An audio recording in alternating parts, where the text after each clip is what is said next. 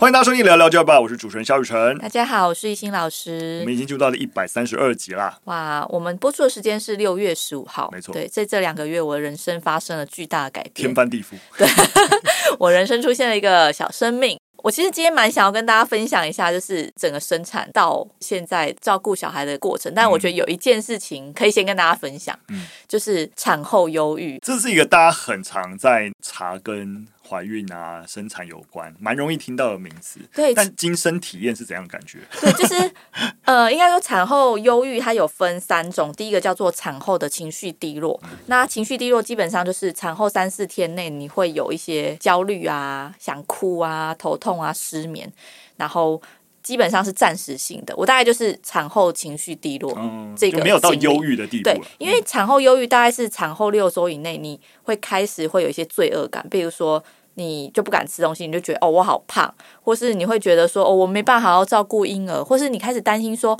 诶，我是不是有了这个生命之后，那之后我们家的经济啊，或是照顾者啊这类的没办法平衡，你可能就会开始。产后忧郁，对，那这个大概是产后六周内，那可能是需要协助或是看医生的。那最后还有一个是产后精神病，那个几率比较小，但是基本上也是一样，就是会开始有幻想啊、幻觉，那这个是要住院观察的。但基本上我周遭的朋友，不管怎么样，都一定会产后情绪低落，蛮多的。嗯。对，大概百分之三十到八十趴的人会有产后。三十到八十趴，这个论据很高哎。以我自己的统计，其实每个人都有。所以我在跟他们讲说，我最近心情低落的时候，每个人都跟我说正常的，嗯、你现在很正常。嗯、比如说像生产完之后，我就会开始对任何的小事很敏感。护理人员只是跟我说：“哎，妈妈，你的那个伤口怎么没有顾好？”就只是这样的一句话，我就觉得你在批评我嘛？你觉得我没有照顾好自己吗？然后所以护理人员走就大哭，嗯，然后我妈妈就可能打电话来跟我讲个话，然后听到妈妈的声音，你就会觉得很感动，对不对？嗯、你又哭了，你就觉得哦，妈妈好伟大哦，就是生下我，现在我生了一个宝宝，我开始有这种养儿方知父母恩的感觉，我就开始哭，嗯，对，然后或者是好，我就看呃宝宝的照片，觉得好感动哦，生下这个小孩，然后也在哭。就是不管是难过的、敏感的、开心的事情，都用哭。嗯、对，然后很有趣的是，你在哭的同时，因为像我比较有 sense，知道说，哎，这是产后情绪低落，然后我就一边哭一边说，这是荷尔蒙，这是荷尔蒙。用后色去理解自己但是你停不下来，你就是会一直哭。然后我想跟大家分享，就是其实因为我呃生产完之后我就确诊，嗯、所以我大概有快。十天没办法见到宝宝，也不能见到我老公，然后我就自己一个人关在月子中心。嗯、那段期间真的是很忧郁，刚好又搭上这个心情的低落。我觉得那个情绪低落的时候，你会对周遭很多比较认知性或是理性的东西是减少敏锐度。嗯，像是我就是开始全身是伤，因为不小心夹到手啊，撞到哪里啊？因为你好像只陷在那个情绪低落这个状态当中。嗯，然后我想要跟大家分享我最是怎么样跳脱心情低落，因为后来只有待两到三天的时间。嗯，那时候确诊，然后我就很希望赶快好，所以我就乱吃了一个成药，可以让你的鼻子比较舒服啊，或是头比较不会痛，又有一个动力，觉得说啊，我现在确诊，所以我现在的母奶有抗体，我就要努力的挤奶。然后我就挤了一大瓶哇，很大的母奶，我就要交给那个护理人员，让宝宝可以喝，他就有抗体了。嗯，在交出去之前，我就突然有一个想法是，是我应该要查一下这个成药有没有对宝宝，就是因为我在泌乳期，对对对，嗯、我查了之后就觉得、啊、天哪，里面它是有类鸦片的那种亢奋剂，所以新生儿吃了其实严重会造成死亡。我在查到这个资料的时候，我就立刻把这个奶倒进马桶，然后一边倒一边笑，想说：“天哪，我要害死我小孩了！我再这样下去，我就没有办法好好当个母亲。那个母性的坚强又来，隔天就振作起来了，振作起来了，就觉得不能在那个低落的情绪当中了。太厉害了，对太厉害了！但我现在跟你讲是可以笑着讲，对，因为你已经过去了那个。但如果是当时我已经哭着，我已经哭着跟你说，然后眼泪流不停，哎。辛苦了。对，这个是以前都会觉得只是网络上啊，或是书里面的一句话。嗯、可是当你真的体验的时候，就去天啊，这真的威力超猛！真的，我跟你刚才讲说啊，产后呃情绪低落是怎样，忧郁是怎样，就真的就是哦会这样。而跟你真的分享案例，那个故事的那种临场感就完全不一样。但如果你是本人，你会你会更知道我，我是没有这个机会啊。你会更知道就是发生什么事。嗯、那阵子真的是，比如说 baby 要可能回诊，嗯、然后老公比较晚到哦，再迟到个十分钟，我就歇斯底里，我就觉得等一下我喝奶怎么办？你怎么可以让 baby 等？然后我老公就要默默承受这一些情绪比较。张牙舞爪的我，理解，也辛苦他了，也辛苦他了，对对对，不也辛苦你了。那刚好一心有这样经验，未来如果我们有跟生产啊、跟生育，或是啊零到三岁前孩子的一个教养相关的东西，我想我们有更多实际第一手的经验可以跟大家分享。好，我们进入我们第一则新闻。那我们谈有一所高中学生啊，他有机车驾照啊，骑机车上学却被记大过哈。那学校回应啊，是认为说骑机车会影响校誉，这当然是一个点啊，不是全然啊，反正就认为。还要记他大过，那这是怎么回事呢？其实啊，在二零一九年，应该就是呃，教育部其实就有发函各个学校啊，就认为说，如果学生骑乘机车是法规容许的，就不应该视为行为违失而予以惩处。那教育部也请各校将校规当中的骑乘机车上放学改为。无驾照或有驾照未依学校规定骑乘机车上放学，才会进行惩处。不过你就会发现了，就是说，因为本来规定是你骑就不行，后来的规定虽然说没有驾照一定不行嘛，但其实有驾照也特别强调了要按照学校规定。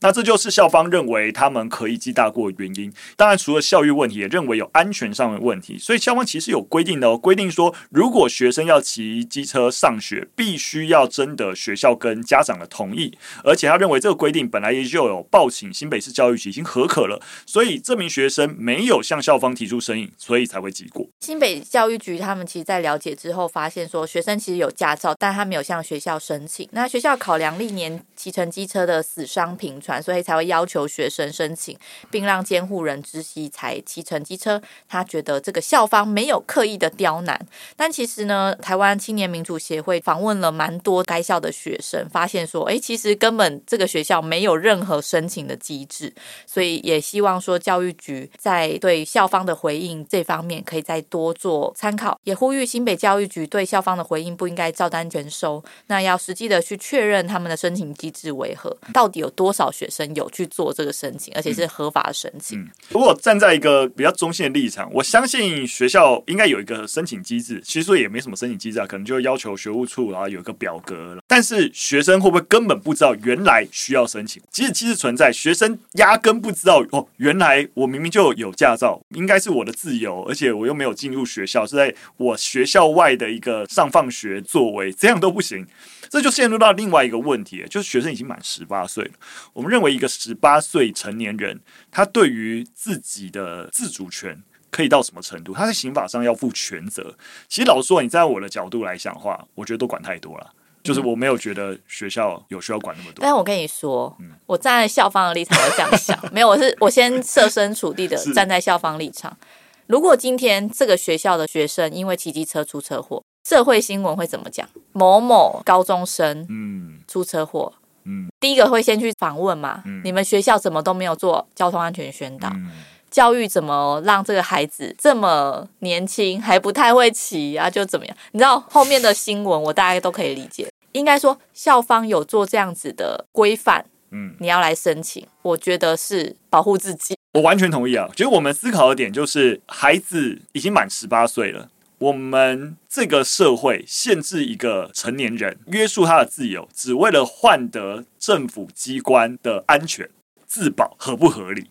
我觉得不合理，但我完全听懂你的意思。对，但是我们是那这样，就我们要检讨社会新闻，不能再这样报啦，因为什么都要怪老师，什么都要怪学校。我再提一个面向，就是学校有考量一件事情，叫做历年骑乘机车的死伤频传。我觉得这个问题应该拆分来看，就是说，如果因为一般这个社会。机车的死伤频率很高。那应该是整个政府为了降低这件事情，看怎么做。那在这个里面，高中生是不是骑机车伤亡比例又比一般来的要高？我觉得你不能够用一般社会骑机车伤亡很高，所以高中以下你全部都不能够，反正你虽然满十八岁不能骑，没有道理嘛。就是说，如果我们觉得特定的学生可能需要保护。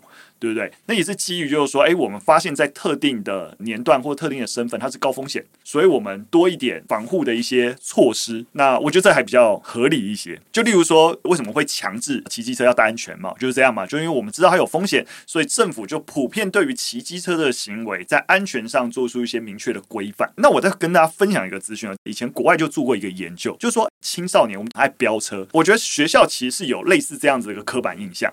然后才觉得应该要禁止学生。但我就稍微分享一下这国外案例，他就是在调查，就是说到底青少年是不是骑车或开车，真的通常比较喜欢开比较快。结果调查就是这个研究发现啊，他在分析了不同的情形。大家对于青少年会喜欢飙车跟开快车的一个印象，不完全是错的，但通常是在什么样的情境底下会发生？有同侪在的时候，他去比较一般的成人跟青少年。当你只有自己一个人在骑车跟开车的时候，其实对于安全的注重啊，然后跟行车的一个速度，基本上是差不多的，没有太大的差别。但青少年的孩子，当有同才在身边，例如说你车上有其他人，或是你载同学的时候，通常那个车速就会比较快，你就可以理解啊。因为青少年相对在意同才的一个眼光，就会比较容易有冒险行为。但他个人骑乘的时候，其实是并没有类似的问题了。拉回来，就如果上下学的一个情境，其实孩子也是就是自己上下学为主。最起码以我目前掌握到的资讯，应该不会高于呃，就它的风险值并不会高于一般。你除非整个政府就规定，不管你满十八岁没有，你还在高中时，你就是不准骑车，那你不可能嘛？对啊，那你为什么要限制？好，我们接着进入第二则新闻，想要跟大家聊以前我们聊过一个社会案件的后续啦。那这是在今年一月初的时候，就是美国的维吉尼亚州有一名六岁的男孩。在学校竟然对他们的导师开枪，那时候我们就有聊过了。不过最近有一些后续，那后续是怎么样呢？当然就是当地的检察官起诉了嘛。起诉谁？起诉男孩的母亲，认为他犯的就是所谓的轻忽儿童罪，因为你让小朋友竟然带着枪，六岁而已，能够进入校园。但是，但是我们如果跟大家分享，只是母亲被起诉，就没有需要分享的一个点了。要分享的点就是那个老师后来康复出院了。康复出院，他做了什么事情呢？他状告。到学校高层认为校方在管理上有重大疏失，要求赔偿四千万美元。为什么明明枪害他是这位孩童，他不是像家属，就是跟检察官一样向家属寻求公道，他是向校方寻求公道哦。我们发现了这个问题有两个层面。第一个层面啊，是校方一直以来对于这个孩童的处置方式，让多数老师觉得是不合宜的。例如说，这个男孩经常在课堂上有一些干扰行为等等。例如说，这个男孩啊，其实，在课堂上有许多的一个干扰行为。那这些干扰行为久了，其实老师是希望说能够跟学校讨论这起事件，也觉得这个学生需要有更多的辅导。但是学校采取的作为是减少他的学习时数，不让他来上课。那这些处置方式其实进一步的激化学生，比如说学习也会更跟不上，然后他的这些所谓的课堂中干扰行为也会变得变本加厉。就你没有去积极的辅导，你反而让他你不要来学校，你不要来学校的方式来处置，这是第一个点。所以老师觉得学校打从一开始对于这个孩童处置作为就不当。第二点是，其实，在案发当天从午休开始以后，就有许多的老师得知这位学生应该有携带枪械，有很多的其他学生都有回报，所以很多老师都跑去。找副校长要求对于这位男孩进行搜查，但是只搜查背包，没有搜查他身上的一个口袋，因为副校长觉得，哦，口袋那么小，怎么放得下枪？哦，我觉得快要下课了，等他妈妈再来说。结果这些错误的一个判断造成了这个悲剧。主要在这样的一个情形底下，老师判断其实学校本体啊存在了重大的管理缺失。在 EP 九十二期谈过这个案子，那时候我们讨论比较多是当事人的动机，然后还有就是我们如何跟看到这则新闻的孩子来谈这件事情。那今天我觉得蛮多可以谈的，就是其实这个孩子确实有明显的学习障碍，是需要支援的，但校方他的处理做法却是以缩短学习的时数来当做解决方法。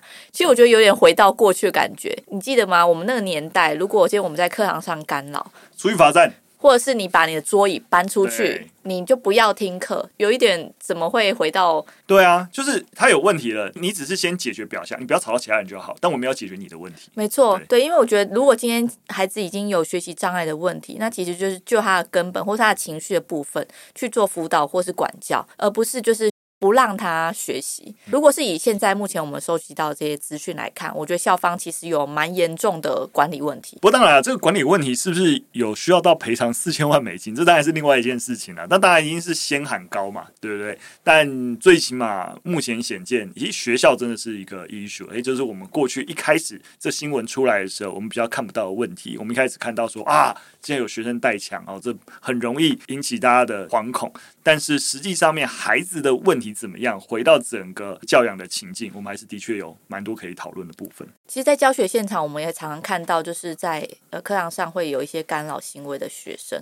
但我真的是想跟大家分享，就是当我们越视而不见，或是我们越排斥跟他沟通，最后都会酿成一些大的灾害。这个大灾有可能是孩子可能就是累积的这些情绪，最后可能会大爆发。总之，我觉得就是不是一件一味的避免或是阻塞他，最后就是不是解决方法。沟通跟孩子讨论这件事情其实是很重要的，我们要对症下药。那现在可不可以分享有没有一些比较具体的案例？我们真的遇到这样孩子，然后我们不要放弃他嘛，对不对？那我们可以怎么样辅导？我觉得或多或少应该说，现场一定有超多，就是大家应该都很有同感，就一定会有一些干扰的孩子啊。然后我自己的经验是，当然就是我任课历史课很多班嘛，那常常每个班都会有一两个这样想要调皮捣蛋的。那我觉得第一点就是说，你要去了解他为什么要干扰。有些孩子他真的是想要引起注意，他想要做一个好笑的行为，让全班来笑，让自己觉得我有被注意到，但他是用错误的方式。那有些孩子他可能真的对你特别有意见，比如说你之前不小心讲了什么话伤害到他，那可能就是用这种比较激烈的方式来告诉你说我就是不爽你，因为小孩很幼稚，他也不会直接去跟老师说我要跟你讨论你哪一次伤害到我。嗯，所以我觉得第一点应该是要先去察觉这个孩子他在上课干扰行为他的背后动机是什么。那我觉得就是多观察，就是他每一次他在做这些行为的时候。他想要得到的效果是什么？我相信很多老师都没有办法心平气和的去观察，因为首先我们自己也有情绪，我们会被激怒。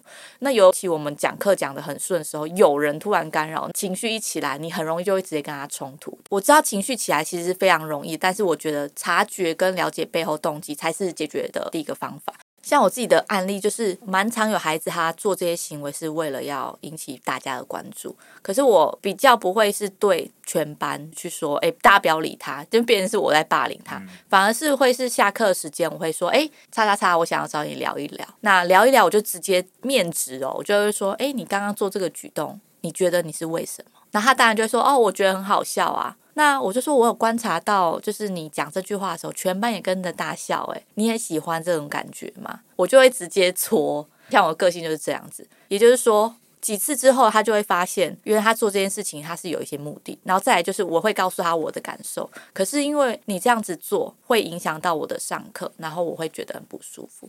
像很多这样的孩子，他其实不太理解别人的感受，嗯，所以他其实觉得老师对他发脾气，他也会觉得很纳闷，想说我也没有怎么样啊，我只是在开玩笑，我只是觉得这个很好笑，跟大家分享。应该说每一个孩子的状况的确不一样，可是我觉得就刚刚提到的。先观察这个孩子的背后动机，你才有办法对症下药。好的，谢谢一心老师的分享，希望这样子的一个回馈对大家理解这件事情有些帮助。我们进入最后一则新闻。我们来谈谈网络晒娃这件事情，到底网络晒娃是不是把孩子货币化？到底儿童的网络肖像权，我们应该要如何看待？那当然了，现在蛮多父母，非常非常多父母，把儿子的日常生活上传，不见得是到公众啊，有些也就是朋友圈，然后获得一些关注，自然而然就呃引起许多。国家也在思考，诶，这对于儿童隐私是不是会有所伤害？那相关的一些法律啊，也不断的出台。例如说，在两千年的时候，美国就针对儿童的线上隐私保护法进行规范啊。不过啊，这个规范大多也都是把责任跟控制权就交给家长，也就是说，家长自己去侵犯小朋友的隐私是没有办法管的。也就是说，就是家长透过小朋友。来盈利呀、或是分享啊，那都不用经过儿童的同意的。哈，那今年二月啊，在美国的华盛顿州就有一个推进，它就是针对说，诶，如果有一些家庭影片是以盈利为目的，而当中影片百分之三十是关于儿童的，其中的收益部分应该要存到专门的基金，让小朋友在成年之后是可以使用的。那进一步的法案呢、啊，也要求孩子们是能够维护自己隐私权的，也就是说，他们到法定年龄的时候，也可以要求删除他们出现的影片跟其他内容。当然，我自己会觉得说，要到法定年龄才可以行使这个权利，还是有点侵犯儿童的表意权啊。我觉得，当孩子有自我意识，他就不喜欢这个内容再出现，他都可以要求删除，不应该要到法定年龄。没错，法国则是在二零二零通过了一项保护未成年网红的法律。那针对花费比较大量时间拍摄影片，透过这个工作赚取收入的小网红，他提供与法国儿童模特与演员相同的法律来保护。那里面就有规定到说，儿童网红赚取的收入必须存入指定的银行账户，直到他们年满十六岁。那今年三月呢，法国还有进一步的提出儿童网络隐私权相关的法案，其中有议员提到说，在未经当事人许可的情况之下，父母禁止在网络上分享孩子的照片，来保护孩子在网络上的隐私啊跟肖像权。那这个议员呢认为啊，现在网络共享趋势持续的增加，也是儿童隐私主要风险之一。所以这个法律订定之后呢，其实就是向年轻人提出，父母并没有绝对的权利。当然，在网络上你会看到真的许多的网红，不要说卖小孩啦，不论是不是以孩子为主的网红频道，有些时候生的小孩可能都都会上传一些萌萌的，有时候就耍笨耍笨，父母就会喜欢拍那种有点刻意弄孩子，然后让他耍笨的一个影片，然后大家就会觉得很萌很好笑。但你都可以想象，如果小朋友知道他自己出糗的一些影片，然后被大家嘲笑。他自己感知到这件事情，他会开心吗？我觉得我自己都会用这样的角度去想说，就你当然觉得很可爱，然后反正他们也不懂，他们也不会看到。但你设想，他就是一个我们讲的儿童人权，就是讲你你要把儿童当做一个独立的个体。你今天如果上传就是朋友他非常小小不堪，然后或是出糗出糗的影片，你觉得你不会跟他稍微知会一下吗？或是说他会在网放在网络上被别人笑？你不会多想想，你会对于这个朋友造成什么影响吗？会吗？对不对？如果你把你的小孩当做类似这样的个体去看待的时候，你做这件事情之前，一定会多想一下。我不是说绝对不能放，一样所有的内容它都一定有一些模糊性，有些真的是好玩，真的也不见得会真的创造什么影响。多数时候我们也都是笑笑而已。我想我们多想一下，那个想是你把儿童真的当一个独立有意识的个体，你想想你站在他的情境，会不会希望这影片被别人看到？我讲一个就。就是比较地域梗的东西。我老公有一次拿了一张照片给我看，他就说，就是所有大家想看的东西都在这张照片里面。你知道里面有什么吗？美女、宠物跟一个小孩。就是因为很地域梗，应该说大家对于可爱的东西，其实真的是会蛮多关注的啦。就是在生产期间、怀孕期间，我也很常在 IG 上面看别人的小孩，我觉得好可爱哦。然后哎。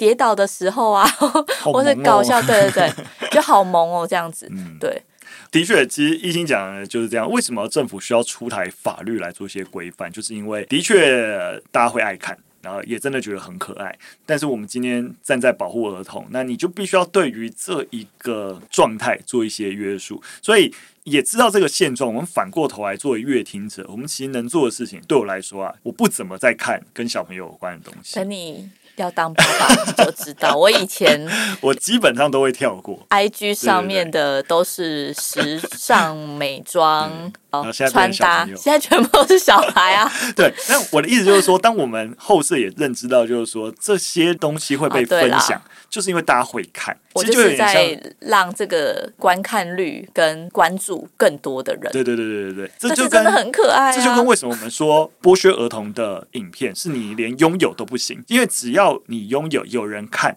会去看，就代表这个产业因为你会看，你拥有这个影片。而让它产业变得活络，我觉得 sponsor 啊，对对对对对对，你看的本身就是 sponsor，所以就是说，如果我们觉得不合适，回到媒体素养啦。如果慢慢的，这这其实推进一种社会看待这件事情的共识啊。那很显然，我觉得台湾目前也没有像国外看待这件事情有这么高的集体共识，没错。但的确有慢慢越来越多人开始讨论啊，多讨论这件事情，那也许我们慢慢会觉得啊，那个会建立一个社会比较底层的一些规范，嗯。好的，非常感谢大家的收听。如果喜欢我们节目内容，或有任何的建议，都可以留言告诉我们。下次再见，拜拜，拜拜。